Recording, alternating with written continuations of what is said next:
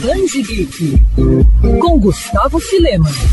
No mundo das histórias em quadrinhos, existem obras capazes de mudar por completo a forma como você lê e também a maneira como enxerga o mundo. E eu posso dizer sem medo que Júlia Aventuras de uma Criminóloga é um exemplo perfeito disso. Criada por Giancarlo Berardi, a mesma mente criativa por trás de Ken Parker, Julia Kendall é uma professora universitária que atua como investigadora da promotoria da cidade fictícia de Garden City. A personagem possui convicções e um forte senso de dedução e intuição que contribuem muito na solução dos mais diferentes casos. Mas Julia, acima de tudo, é humana. Ela comete erros como qualquer um, além de muitas vezes estar em volta de problemas pessoais e reflexões sobre relacionamentos e carreira. O realismo presente no quadrinho é um diferencial. Acompanhado de grandes desenhistas, Berardi consegue equilibrar ação, drama, suspense e romance, deixando claro que estamos acompanhando pessoas reais e casos complexos, mas plausíveis. Aqui entra outro ponto alto da HQ. Diferente de outras obras do gênero, Julia traz toda a perspectiva humana por trás da ciência forense. E não é para menos já que para escrever a série, Berardi fez um cuidadoso trabalho de pesquisa, como assistir aulas no curso de Criminologia do Instituto Médico Legal de Gênova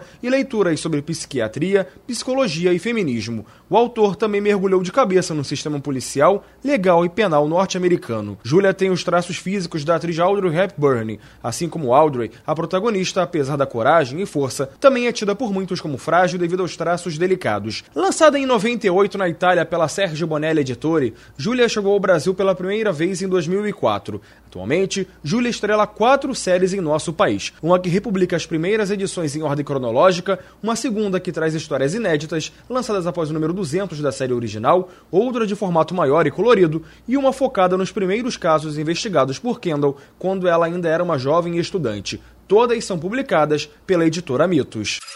Quer ouvir essa coluna novamente? É só procurar nas plataformas de streaming de áudio. Conheça mais dos podcasts da Mandirinhos FM Rio.